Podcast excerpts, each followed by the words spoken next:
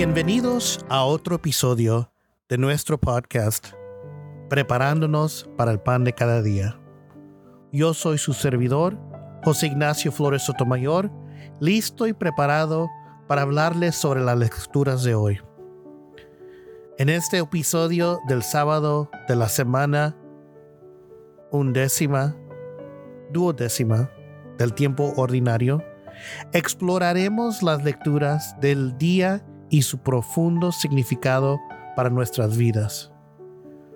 Pero primero, abriremos nuestros corazones y mentes a la bendición divina rezando las siguientes oraciones en latín. In nomine Patris et Filii et Spiritus Sancti. Amen. Pater noster qui est in celis, sanctificetur nomen tuum. Adveniat regnum tuum fiat voluntas tua, sicut in cielo en terra. Panem nostrum quotidianum da nobis odie, et dimiti nobis debita nostra, sicut nos dimittimus debitoribus nostris. Et ne nos inductas in tentationem, sed libera nos a malo. Amen.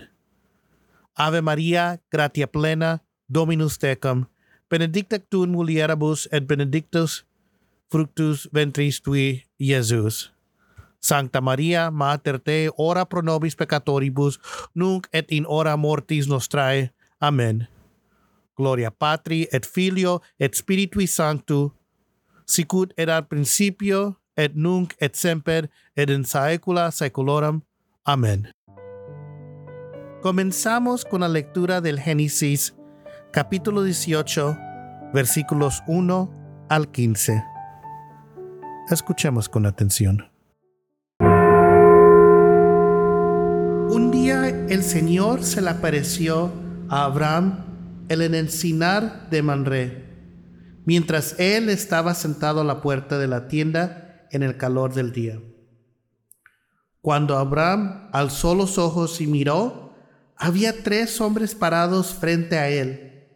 Al verlos, corrió de la puerta de la tienda a recibirlos y se postró en tierra y dijo, Señor mío, si ahora ha llegado gracia ante sus ojos, le ruego que no pase de largo junto a su siervo, que se traiga ahora un poco de agua y lávense en ustedes los pies y reposen bajo el árbol. Yo traeré un pedazo de pan para que se alimenten y después sigan adelante, puesto que han visitado a su siervo. Haz así como has dicho, dijeron ellos. Entonces Abraham fue deprisa a la tienda donde estaba Sara y dijo, apresúrate a preparar cuarenta litros de flor de harina, amásala y haz tortas de pan. Corrió también Abraham a la vacada y tomó un becerro tierno y de los mejores y se lo dio al criado que se apresuró a prepararlo. Tomó también cuajada, leche y el becerro que había preparado y lo puso delante de ellos.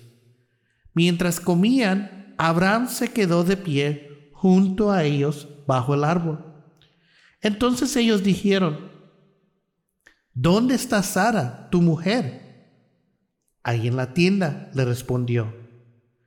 Y uno de ellos dijo, ciertamente volveré a ti por este tiempo el año próximo, y Sara tu mujer tendrá un hijo. Y Sara estaba escuchando a la puerta de la tienda que estaba detrás de él. Abraham y Sara eran ancianos, entrados en años, y a Sara le había cesado ya la costumbre de las mujeres.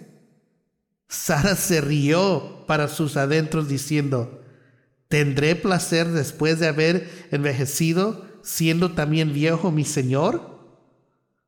Y el Señor dijo a Abraham, ¿por qué se rió Sara diciendo, concibiré, concibiré en verdad, siendo que yo tan vieja? ¿Hay algo demasiado difícil para el Señor? Volveré a ti al tiempo señalado por este tiempo el, año próximo. y Sara tendrá un hijo.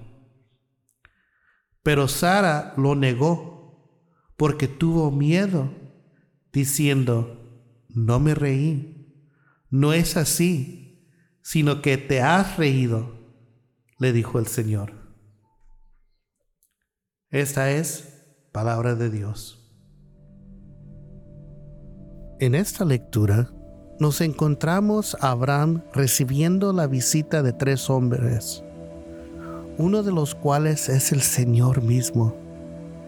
En este encuentro, Abraham muestra una hospitalidad generosa al ofrecerles comida y descanso. A través de esta historia, nos damos cuenta de la importancia de acoger a los demás con amor y hospitalidad. Incluso sin saber que podemos estar encontrando al propio Dios en ellos. Esta lectura nos invita a reflexionar sobre cómo podemos abrir nuestras puertas y corazones a los demás, especialmente a aquellos que pueden necesitar nuestro apoyo y compañía.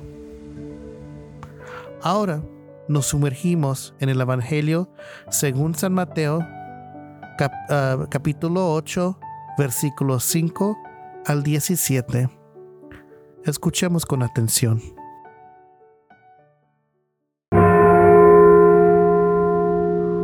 En aquel tiempo, al entrar Jesús en, un, en Capernaum, se acercó un centurión y le suplicó, Señor, mi criado está postrado en casa, paralítico, sufriendo mucho.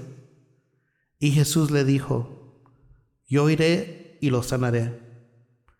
Pero el centurión respondió, Señor, no soy digno de que tú entres bajo mi techo, solamente di la palabra y mi criado quedará sanado.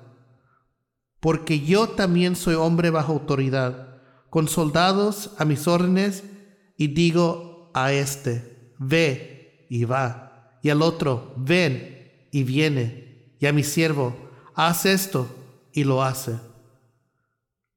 Al oírlo Jesús se maravilló y dijo a los que lo seguían, en verdad les digo que en Israel no he hallado en nadie una fe tan grande y les digo que vendrán muchos del oriente y del occidente y se sentarán a la mesa con Abraham, Isaac y Jacob en el reino de los cielos.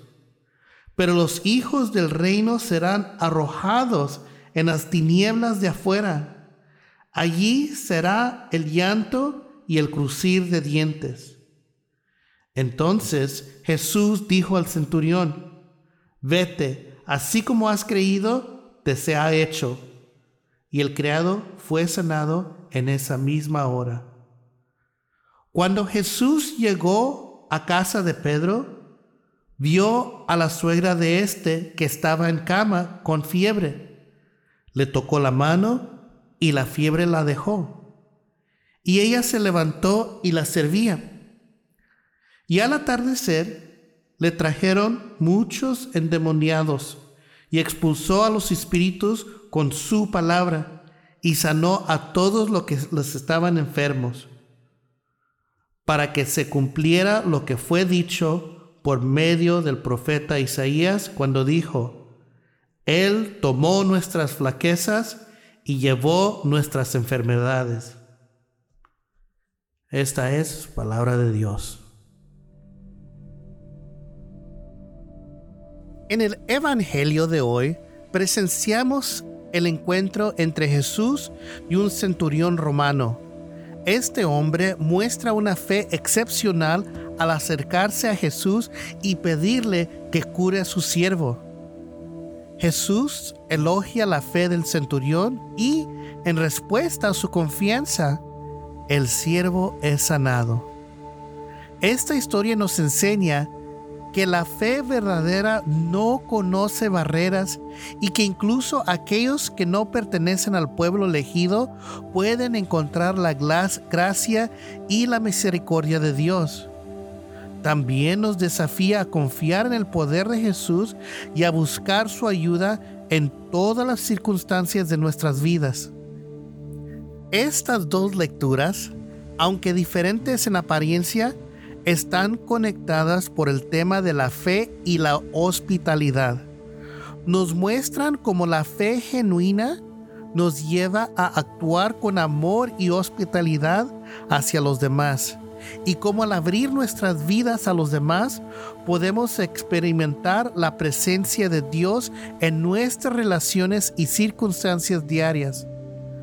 Las lecciones clave que podemos llevarnos de estas dos lecturas, lecturas son la importancia de la hospitalidad, la fe confiada en el poder de Dios y la apertura a las bendiciones divinas en nuestras vidas. Nos desafían a ser personas de fe y a confiar en Dios incluso en los momentos de dificultad, sabiendo que Él siempre está con nosotros y nos extiende, nos sostiene. Aprovecho esta oportunidad para animarles a compartir este episodio con sus seres queridos para que juntos podamos crecer en nuestra comprensión de la palabra de Dios y fortalecer nuestra fe. Que Dios los bendiga abundantemente y los llegue llene de su amor y gracia. Hasta el próximo episodio. En el nombre del Padre, del Hijo y del Espíritu Santo. Amén.